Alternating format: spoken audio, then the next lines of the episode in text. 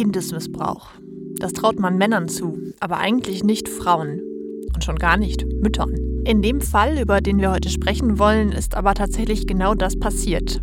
Eine Mutter war nicht nur Mitwisserin am Missbrauch ihres Kindes, sie hat es aktiv auf die Übergriffe vorbereitet, es im Internet frei an angeboten und das Geld dafür kassiert. Bei dem Versuch, diese Grausamkeit zu verstehen, kommt man nicht herum um die Frage nach dem Warum.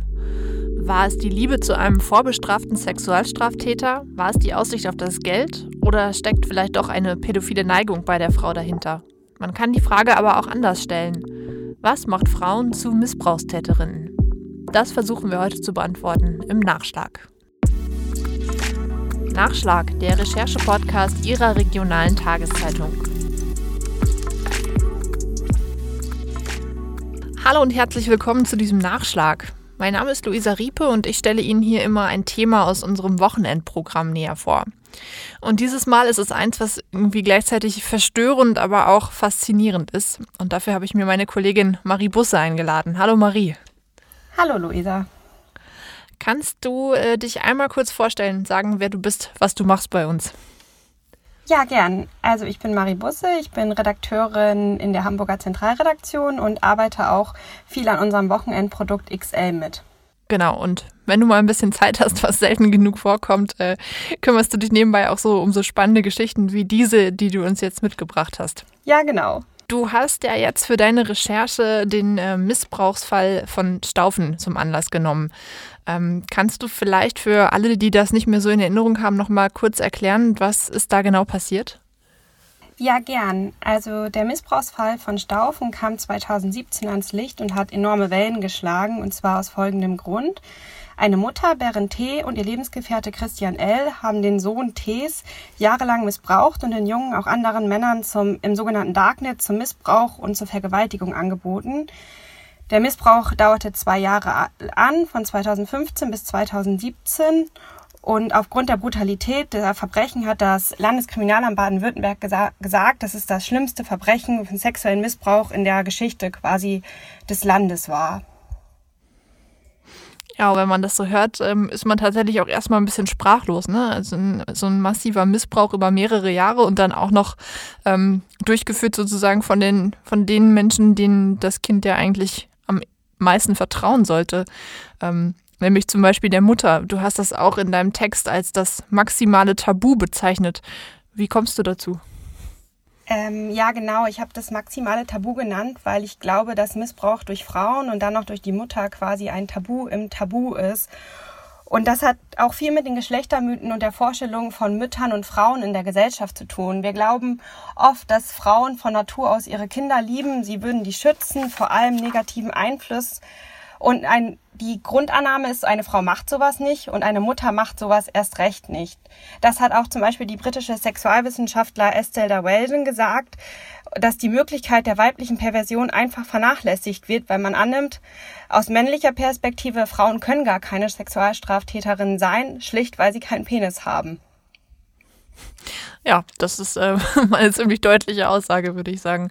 Ähm, lass uns noch mal kurz auf diesen konkreten Fall jetzt schauen. Äh, was genau hat die Mutter denn da gemacht? Vielleicht muss man das noch mal sagen an der Stelle. Äh, die Mutter hat 2014 Christian L. kennengelernt und Christian L. war zum Zeitpunkt ihres Treffens ähm, vorbestrafter Sexualstraftäter. Er kam gerade aus der Haft. Er war, hat viereinhalb Jahre wegen schweren sexuellen Missbrauch in der, in der Haft verbracht, stand unter Führungsaufsicht, dürfte sich Kindern nicht nähern. Und die Staatsanwaltschaft nimmt an, dass Berend T. all das wusste, als sie ihn zu ihrem Lebens, dass als die beiden ein Paar wurden und auch ihren mhm. siebenjährigen Jungen in die Nähe des äh, Täters gelassen hat, der äh, auch als extrem rückfallgefährdet galt. Und zunächst war es so, ähm, sie haben sich dann mhm. 2014 kennengelernt und dann im Laufe des Jahres 2015 hat ähm, Christian L. mit Unterstützung von Berenté ein kleines Mädchen aus der Bekanntschaft von Berenté missbraucht.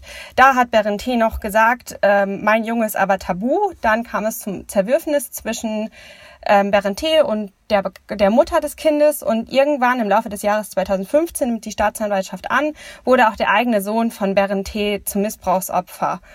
Und ähm, da nimmt die Staatsanwaltschaft auch an, dass sie aktiv am Missbrauch teilgenommen hat. Sie hat den ähm, ihren Lebensgefährten unterstützt, das Kind zu missbrauchen, indem sie zum Beispiel das Kind ruhig beruhigend auf das Kind eingewirkt hat, dass sie das Kind aber auch vorbereitet hat für sexuellen Missbrauch, bestimmte Sexspielzeuge und so bereitgelegt hat und auch das Kind tatsächlich selber missbraucht.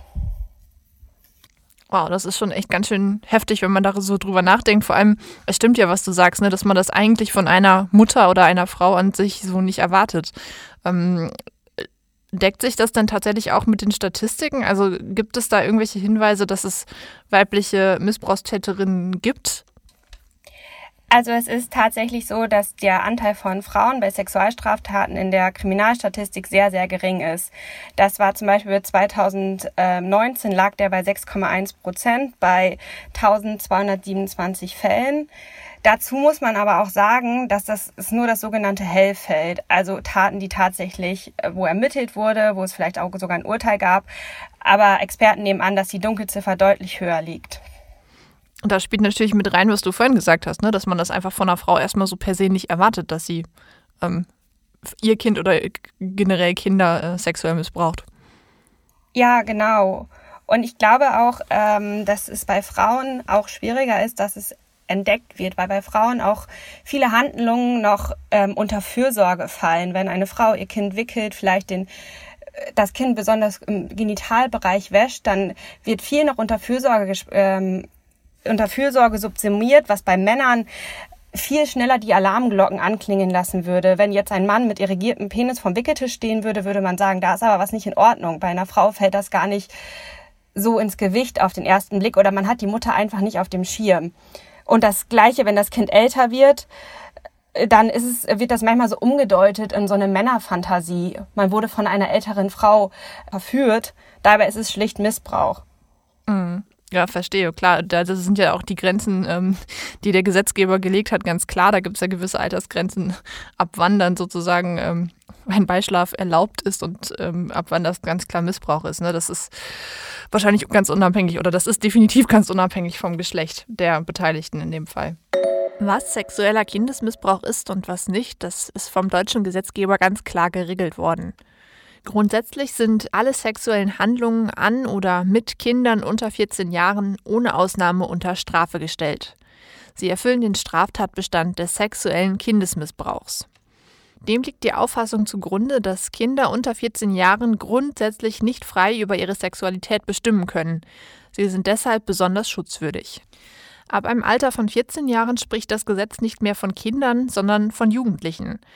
Der Gesetzgeber traut ihnen zu, über ihre Sexualität in einem gewissen Maße selbst zu bestimmen. Deshalb dürfen Personen über 18 Jahren grundsätzlich sexuellen Kontakt mit Jugendlichen haben. Ist der Jugendliche jedoch unter 16 Jahren alt, dürfen keinerlei Gegenleistungen für die sexuellen Handlungen erfolgen.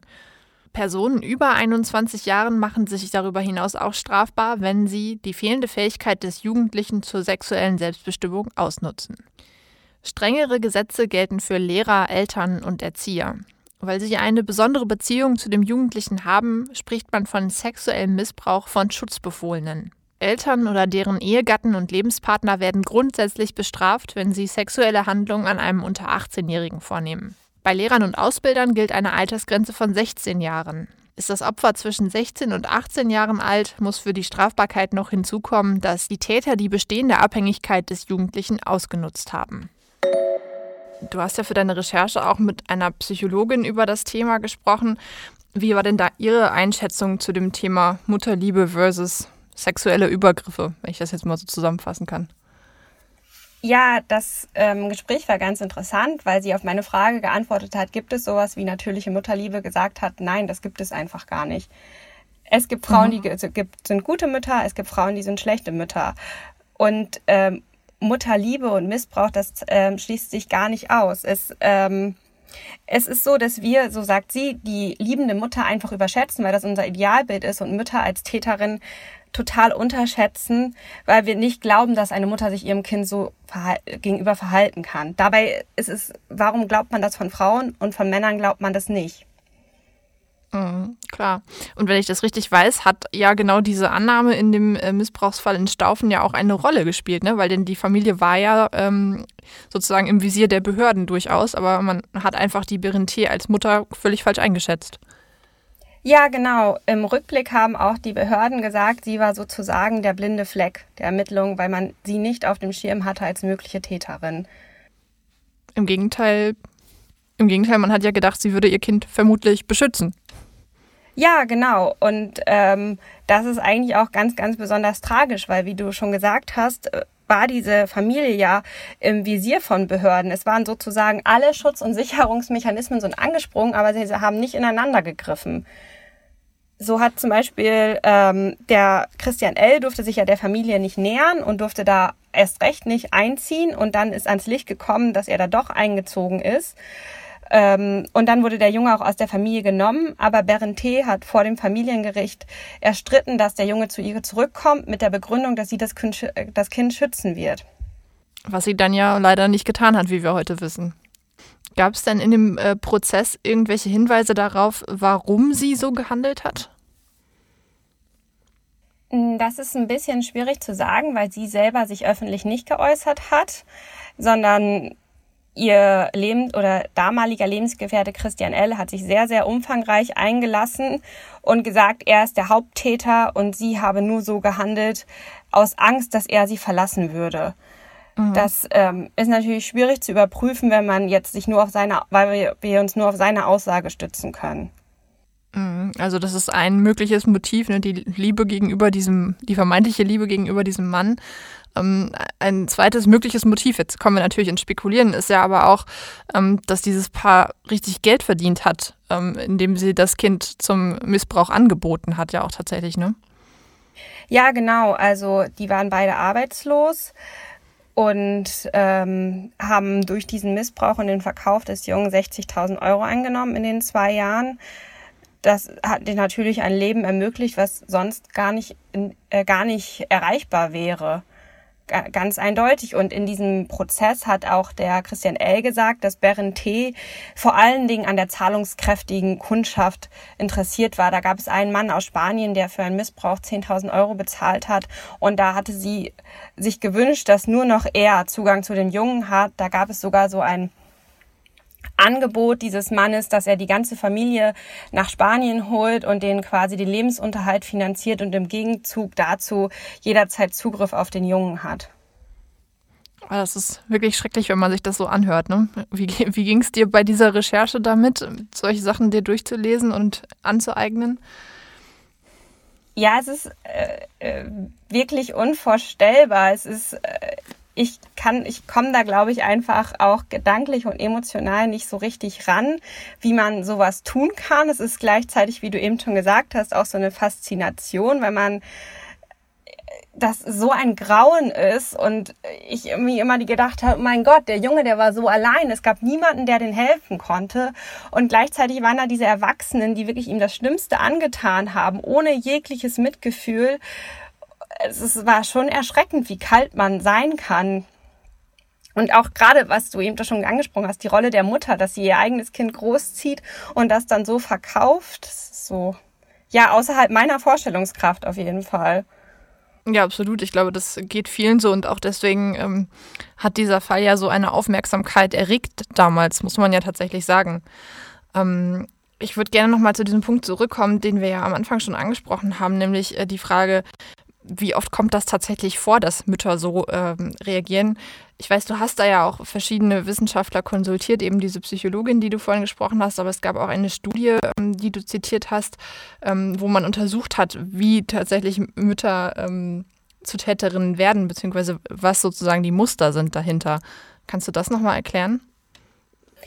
Ja, ähm, in dieser Studie ähm, ging es halt ging es darum, genau wie du eben sagst, ähm, wann, wann werden Frauen zu Täterinnen und da hat die Wissenschaftlerin auch gesagt, dass Frauen ganz andere Motive haben als Männer. Männer und eher auch Mittäterinnen sind und aus Liebe zu dem Mann handeln äh, und nicht unbedingt aus eigenem aus eigener sexueller Lust. Das kann hinzukommen, aber häufig äh, spielen solche Motive wie Geld, Macht, ähm, Liebe zu dem eigentlichen Partnern auch eine Rolle. Mhm. Ja, dieses Thema mit der, mit der eigenen sexuellen Lust, die man vielleicht ja unterstellen könnte einer Frau, die sexuellen Missbrauch begeht, müssten wir nochmal ähm, ausführen. Denn ähm, dieses Thema Pädophilie spielt ja beim Thema Kindesmissbrauch äh, zwar immer eine Rolle, aber man muss, glaube ich, auch so ein bisschen unterscheiden. Ne? Ja, genau. Also ähm, Experten gehen davon aus, dass nicht alle Missbrauchstaten an Kindern von Pädophilen verübt werden, sondern dass 60 Prozent sogenannte Ersatzhandlungen sind. Also unter Ersatzhandlungen fällt dann zum Beispiel das Bedürfnis nach Macht. Wenn jemand das Bedürfnis hat, Macht gegenüber jemandem auszuüben, und das geht natürlich bei Kindern einfacher als bei ebenbürtigen Erwachsenen, kann das ein Motiv sein, aber es kann auch sein, dass jemand auf Kinder ausweicht, weil er die Sexualität mit Erwachsenen nicht möglich scheint. Hm, verstehe. Ähm, ist das im Fall von Berentier und ihrem Sohn mal untersucht worden? War das irgendwie mal Gegenstand der Ermittlungen? Weißt du das? Also das, äh, was konkret ihre Sexualität angeht, das weiß ich nicht, weil es wie gesagt auch sie sich kaum eingelassen hat, auch im Prozess. Also Christian L. war hingegen einschlägig vorbestrafter Pädophiler, der sich auch nicht offen gegenüber Therapieangeboten gezeigt hat. Also er war, hatte mhm. deutlich eine sexuelle Neigung gegenüber Kindern, bei ihr weiß ich das nicht. Hm, verstehe. Wie ist das denn überhaupt? Ähm, ist das ähm, bekannt, wie viele Frauen tatsächlich pädophil sind? Gibt's, also vom Gefühl her würde man ja erstmal denken, da gibt es ein starkes Übergewicht bei Männern. Mhm. Ähm, ja, und das sagt bisher auch die Wissenschaft, aber das liegt auch daran, dass dieses Thema, wie gesagt, nicht bisher nicht umfanglich untersucht wurde. Es gibt ja zum Beispiel ähm, dieses Netzwerk Kein Täter werden, wo sich pädophile Männer anonym dran wenden können, wenn sie Therapieangebote äh, wahrnehmen möchten. Und da haben sich beispielsweise in den letzten Jahren 3000 Männer dran gewandt, aber nur 36 Frauen. Trotzdem hm ähm, man kann aber jetzt nicht sagen, es gibt, äh, Experten gehen davon aus, dass es vielleicht weniger pädophile Frauen gibt, aber es gibt keine wirklich umfassende wissenschaftliche Grundlage, auf der sich diese Annahme stützen lässt. Bisher nicht. Mhm. Lieben Sie Kinder mehr, als ihnen lieb ist? Mit diesem Spruch macht das Netzwerk Kein Täter werden auf sich aufmerksam. Es handelt sich dabei um ein Behandlungsangebot für Menschen, die therapeutische Hilfe suchen, weil sie sich sexuell zu Kindern hingezogen fühlen. Das Ziel des Projektes ist es, sexuelle Übergriffe zu verhindern. Gemeint ist damit der direkte körperliche Kontakt zu Kindern, aber auch der Konsum von Missbrauchsabbildungen aus dem Internet. Mit dabei sind unter anderem die Medizinische Hochschule Hannover, das Universitätsklinikum Schleswig-Holstein oder das UKE in Hamburg. Die Botschaft des Netzwerkes ist, niemand ist schuld an seiner sexuellen Neigung, aber jeder ist verantwortlich für sein Verhalten. Missbrauchstaten gehören bestraft, besser ist es aber, wenn es gar nicht erst zu diesen Taten kommt. Diese Zitate stammen aus einem Interview mit dem Psychiater Tilman Krüger aus Hannover, das wir zuletzt veröffentlicht haben. Er geht davon aus, dass etwa ein Prozent der Menschen pädophile Neigungen haben. Gleichzeitig sagt er aber auch, in unseren Präventionsprojekten tauchen so gut wie keine Frauen auf. Man kann noch nicht erklären, womit das zusammenhängt. Das heißt aber nicht, dass nicht auch Frauen Kinder sexuell missbrauchen können. Wahrscheinlich auch ein Grund für dieses riesige Dunkelfeld, von dem wir ja schon die ganze Zeit sprechen. Ne? Also vielleicht fallen pädophile Frauen einfach nicht so sehr auf. Ja, genau, ja. Ähm, ja, wenn wir jetzt nochmal auf diesen Staufner-Fall zurückkommen, wir haben gerade schon gesagt, ähm, es, es, gab, als das Ganze aufgeflogen ist, massive Kritik an, am Jugendamt, aber auch an diesen Entscheidungen vom Familiengericht. Ähm, was ist da genau kritisiert worden? Ähm, ja, es war ja so, das ähm, hatte ich ja eben schon einmal gesagt, dass Christian L. als einschlägig vorbestrafter Pädophiler mit Kontaktverbot mit Kindern belegt in der Wohnung von Berente und ihrem damals, ich glaube, da war er achtjährigen Sohn gelebt hat. Und dann wurde er aus der Familie genommen, der Junge, als das aufgeflogen ist. Und da hätte man ja annehmen können, okay, jetzt ist das Grauen vorbei, weil das war ja definitiv nicht erlaubt, dass er da lebt. Aber dann sind auch da, selbst als das aufgeflogen ist, wieder Fehler passiert. Zum Beispiel wurde der Junge nie befragt nach seiner Situation. Der Junge hatte auch keinen Verfahrensbeistand, so dass er sich vor Gericht hätte äußern können. Und da auch wurde wieder auf T vertraut, die ähm, sich gegen die Entscheidung des Jugendamts gewehrt hat, dass das Kind in Obhut genommen wurde und versichert hat, dass sie das Kind schützen wird. Und aus diesem Grund ist es dann zurückgekommen. Mhm. Das heißt, wie hätte der Junge letztendlich geschützt werden können aus deiner Sicht? Also es wäre natürlich wesentlich gewesen, dass er selbst befragt wird, wie seine Situation ist. Aber ich glaube, es ist auch sehr wesentlich, und darüber haben wir gerade eben schon ein bisschen gesprochen, dass dieser Mythos der schützenden Mütter ist, glaube ich, auch in Behörden und Institutionen sehr verbreitet, dass es da vielleicht auch mehr Aufklärung gibt, mehr Schulungen, dass man noch mehr über das Phänomen von Frauen als Täterinnen Bescheid weiß, damit man diese Möglichkeit auch in Betracht zieht und nicht sozusagen von vornherein sich auf die Mutter verlässt, na ja, sie wird das Kind schon beschützen. Ja, du hast es in deinem Text ganz schön geschrieben. Ne? Das gilt ja zum Beispiel für, für solche ähm, Richter, die dann solche Entscheidungen treffen müssen und denen vielleicht einfach im, klar sein muss, dass eine Mutter nicht unbedingt, auch wenn man das jetzt landläufig annehmen würde, ähm, nicht unbedingt die liebende, schützende Person ist in, in so einer Familienbeziehung. Ja, genau, genau. Weißt du, was letztendlich aus dem Jungen geworden ist, um den es da in Staufen ging?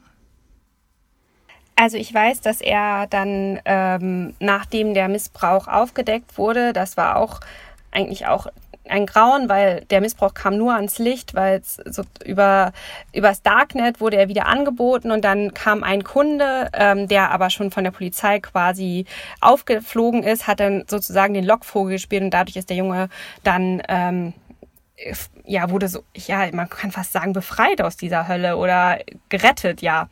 Mhm. Und der Junge ist auf jeden Fall lebt bei einer Pflegefamilie. Ähm, mehr dazu weiß ich aber auch nicht. Es, ähm, die Staatsanwaltschaft hat gesagt, dass er jetzt versucht, Vertrauen zu gewinnen und überhaupt Fuß zu fassen in einem Leben ohne den Missbrauch. Das kann man sich wirklich vorstellen, dass das wahnsinnig schwierig sein muss für so ein Kind, das ja wirklich, wie ich schon sagte, ne, von, von den eigentlich nächsten Personen, von den, von den wichtigsten Vertrauenspersonen so missbraucht wurde. Psychisch, aber natürlich auch körperlich. Ähm, ja. Ähm, wir haben jetzt schon ein paar Mal dieses Thema Faszination angesprochen. Kannst du dir erklären, warum wir gleichzeitig irgendwie so abgestoßen sind von dieser Geschichte, aber das auch irgendwie so spannend, so interessant finden? Mm, also ich glaube, bei echten Verbrechen geht es immer um existenzielle Fragen. Wie konnte ein Mensch das tun? Könnte ich das auch tun? Wie ist das Schicksal? Wie fühlen sich die Opfer? Kann man darüber hinwegkommen? Also es geht immer viel mehr, glaube glaub ich, es geht viel mehr als nur um die Tat. Man möchte irgendwie versuchen zu verstehen, in die Psyche des Täters eindringen, sich das Schicksal des Opfers vorstellen und nah dabei sein, weil es irgendwie so eine, ja, so eine Faszination des Grauens ist. Mhm, tatsächlich. Und ähm, man kann sagen, wir ähm, bieten in Zukunft auch noch einige weitere äh, Texte und Themen an, die genau diese Faszination des Bösen, die wir alle irgendwie ähm, spüren, aufgreifen sollen. Also wir haben eine, eine Reihe weiterer Kriminalfälle aufgerollt. Ähm, kannst du mal kurz erzählen, was uns da, was unsere Nutzer da in den nächsten Wochen und Monaten so erwartet? Äh, ja, gern. Also ähm, der kommende Fall ist ähm, ein Fall, in der ein, die Mutter eine ganz, ganz andere Rolle spielt. Und zwar geht es da um Marianne Bachmann und sie hat den Mörder ihrer Tochter im Gerichtssaal erschossen. Und da geht es so ein bisschen um die Frage, ähm, darf man das? Wie weit was ist, wann ist Selbstjustiz erlaubt? Kann man das verstehen? Äh, genau, darum geht es ein bisschen. Dann geht es, außerdem haben wir uns mit dem sogenannten Maskenmann beschäftigt und das war ein Mann, der über Jahre Kinder ermordet und missbraucht hat und nur durch Zufall kam die Polizei diesen Mann auf die Spur. Und da geht es so ein bisschen um die Frage, naja, was passiert eigentlich, wenn polizeiliche Ermittlungen in eine Sackgasse äh, laufen? Wenn alles ausgeschöpft ist, kann man dann nur noch auf den Zufall hoffen? Und wie oft ist eigentlich nur das Glück dafür verantwortlich, dass Straftäter gefasst werden? Auch eine spannende Frage, ja. Ja. Ja, und der dritte Fall, das finde ich auch ganz besonders grausam. Da geht es um ein Kind, das in Hamburg verhungert ist, das jahrelang in einer dunklen Kammer äh, gehaust hat und nicht versorgt wurde von der eigenen Mutter und auch von den Behörden völlig vernachlässigt wurde. Und ähm, mein Kollege geht so ein bisschen der Frage nach, wie werden Kinder eigentlich heute geschützt? Kann das immer noch sein, dass Kinder jahrelang irgendwo leben, ohne dass überhaupt jemand was von deren Existenz, ähm, Existenz weiß? Werden Kinder heute besser geschützt? Mhm. Auch sehr interessante Fragen. Und ich glaube, da können sich unsere Hörer und unsere Leser auf jeden Fall freuen, dass wir da in den nächsten Tagen und Wochen noch ein paar spannende Geschichten zusammengetragen haben. Und wer weiß, vielleicht ähm, führen wir diese kleine Reihe, die wir jetzt da gestartet haben, auch im Jahr 2021 noch ein bisschen weiter fort. Ja, es würde mich sehr freuen, auf jeden Fall. mich auch. Ja, Marie, dann schon mal vielen Dank an dieser Stelle, dass du uns äh, deinen Fall vorgestellt hast und dass du uns auch ein bisschen Lust gemacht hast auf die weiteren Fälle. Ja, sehr gern. Dankeschön. Das war Nachschlag, der Recherche-Podcast zum XL, dem Wochenendspezial von der Neuen Osnabrücker Zeitung, der Schweriner Volkszeitung und des Schleswig-Holsteinischen Zeitungsverlags. Vielen Dank, dass Sie zugehört haben. Es war auch das letzte Mal, dass Sie mich in diesem Jahr im Nachschlag gehört haben, denn ab der kommenden Woche beginnen wir mit unserem Jahresrückblick. Unter dem Titel Ein Jahr, ein Virus haben sich drei junge Kollegen von mir Themen des Jahres 2020 noch einmal vorgenommen. Sie blicken zurück unter anderem auf die chinesische Stadt Wuhan, wo die Corona-Pandemie mutmaßlich ihren Anfang fand auf den ersten Lockdown und den relativ sorgenfreien Sommer. Und zum Abschluss werden sie sich zwischen den Feiertagen noch einmal zusammenschließen, um zu besprechen, wie Weihnachten in der Corona-Pandemie bei ihnen ausgesehen hat. Ich kann Ihnen also nur sehr empfehlen, reinzuhören. Am 25. Dezember geht es los. Ansonsten wünsche ich Ihnen an dieser Stelle schon mal schöne Feiertage und einen guten Start ins neue Jahr 2021. Wir hören uns am 7. Januar wieder.